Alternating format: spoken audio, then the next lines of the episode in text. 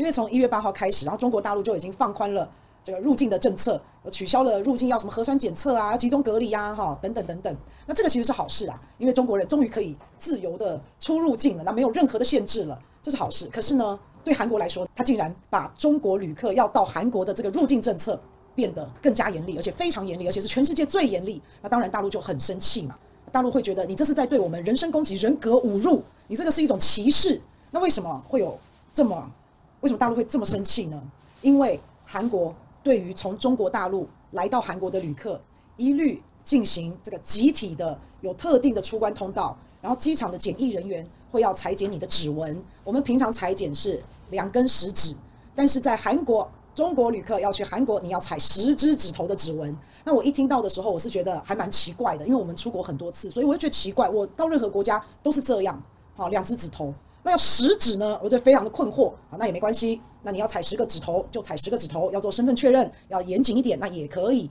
那但是呢，从中国来的旅客，你们每一个人呢，还有一个小黄牌。那这个有有一个小黄牌，那另外一种是绿牌子。那绿牌子就是你已经有症状了。那你如果有症状，你挂了绿牌，那就是要立刻马上被隔离。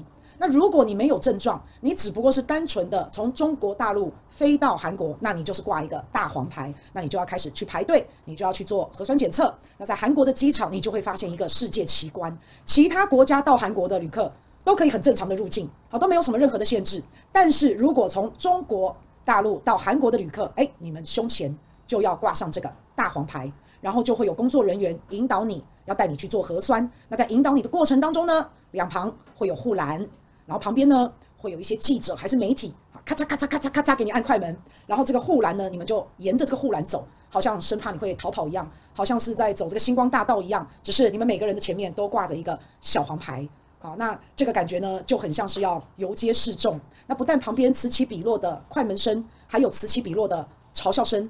啊，那这个中国大陆当然很生气嘛。啊，那就有人在讲啊，你气什么？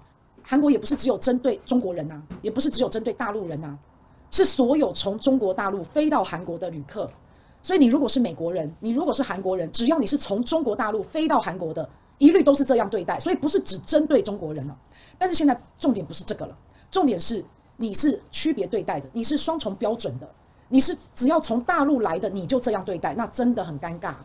因为我们刚刚有讲到，一开始在大陆防疫很严谨的时候，还没有开放的时候，大家都在吵着叫大陆赶快开放，赶快开放，开放了就有钱赚。那结果人家现在开放了，你们又开始对人家做这样子的严厉、这么严格、这么这么这么恐怖、这种严防死守的，好像把人家当犯人在对待，那当然会不舒服嘛。你自己想想看，一那个那个红龙拉在旁边。然后大家排队这样子往前，每个人身上带了一块黄牌，旁边呢是记者呢此起彼落的嘲笑声，还有快门声。你这根本就不是在做防疫嘛，你这个根本就不是在做核酸检测，你这根本就是人格侮辱嘛。而且从中国大陆到韩国的朋友，你们除了要提出四十八小时两天内的核酸检测要阴性的这个报告之外，你落地韩国你还要再做一次。那韩国呢，它又核酸检测很贵，大概一次要两千块台币，要在韩国机场做。那你如果被隔离了，你被带走了去隔离了。那你被带到的地方啊，不管你满不满意，你你你这个也是要自费的，吃加住大概是四千块的台币。那你一连隔离七天，那据说呢，住的不开心的、不好的抗议，希望韩国政府你们就干脆直接把我们送回中国好了，我们也不要来玩了。那我觉得不管是谁啊，任谁对于这样子的一个歧视性的政策，都会让你觉得很不舒服，都会让你觉得特别受到了屈辱。那这个会伤害两国之间的人民的感情，那也会伤害到人的尊严。那所以中国大陆不是吃素的。一月八号，韩国这样子对中国大陆的游客，那一月十号，中国大陆也提出了反制措施。所以一月十号之后，大陆就公告啊，韩国人你们也不准来大陆了。韩国人，我们大陆不发给你签证了。所以不管你是要旅游、做生意，你要来看医生，你要转机都不可以。你只要是一般私人的短期的签证都不发给你了。那但是国家层级的还是可以的，还是可以。这就是公告上面写的。那公告上面也写得很明白哦。今天中国大陆之所以不让韩国人来啊，就是因为韩国你们的对中国大陆的防疫措施是这样子的啊，所以韩国你们自己啊，先把这个政策取消，那之后呢，再看看我们中国大陆再做调整。好，那中国大陆什么时候对你韩国取消这种限制签证，不让你们来，那就再说再说啊。所以反正现在韩国人也不能到中国了。那这个消息一出来呢，韩国也好，中国大陆也好，两边的网友就立刻炸锅了，就烧起来了。那因为韩国的好朋友。韩国的网友，他们觉得大陆看不起他们，大陆在挑软柿子吃，因为全世界对于大陆入境加强严格管控的，又不是只有韩国，那你为什么就只不让韩国人去大陆呢？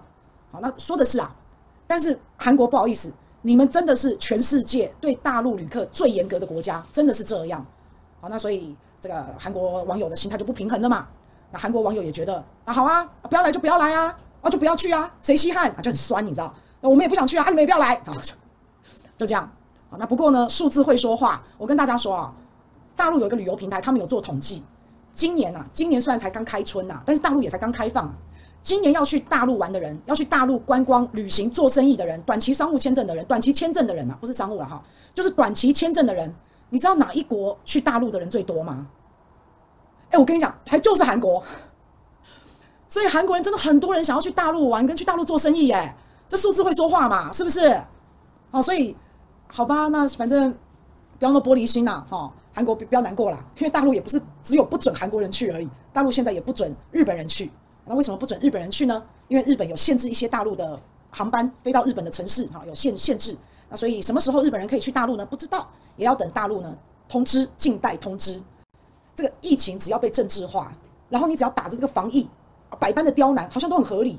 可是你看新加坡就没有这样子对大陆啊，新加坡就很欢迎大陆的旅客，因为新加坡说了嘛，这几天从大陆到新加坡的好朋友没有发现重症啊，没有啊，那也没有检测到有什么新型的变异病毒株都没有啊，好，所以新加坡还是会维持原本的这些政策。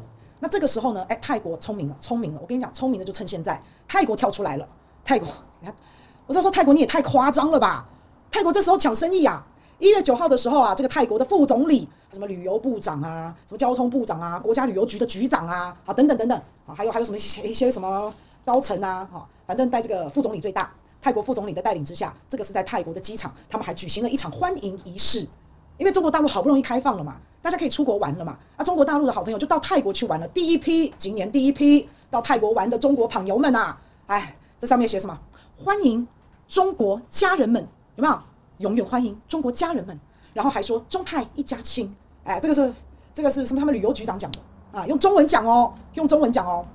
泰国的副总理送给了中国游客这第一批的中国游客花环花环，然后泰国国家旅游局的局长用中文说中泰一家亲，欢迎你们来到泰国啊。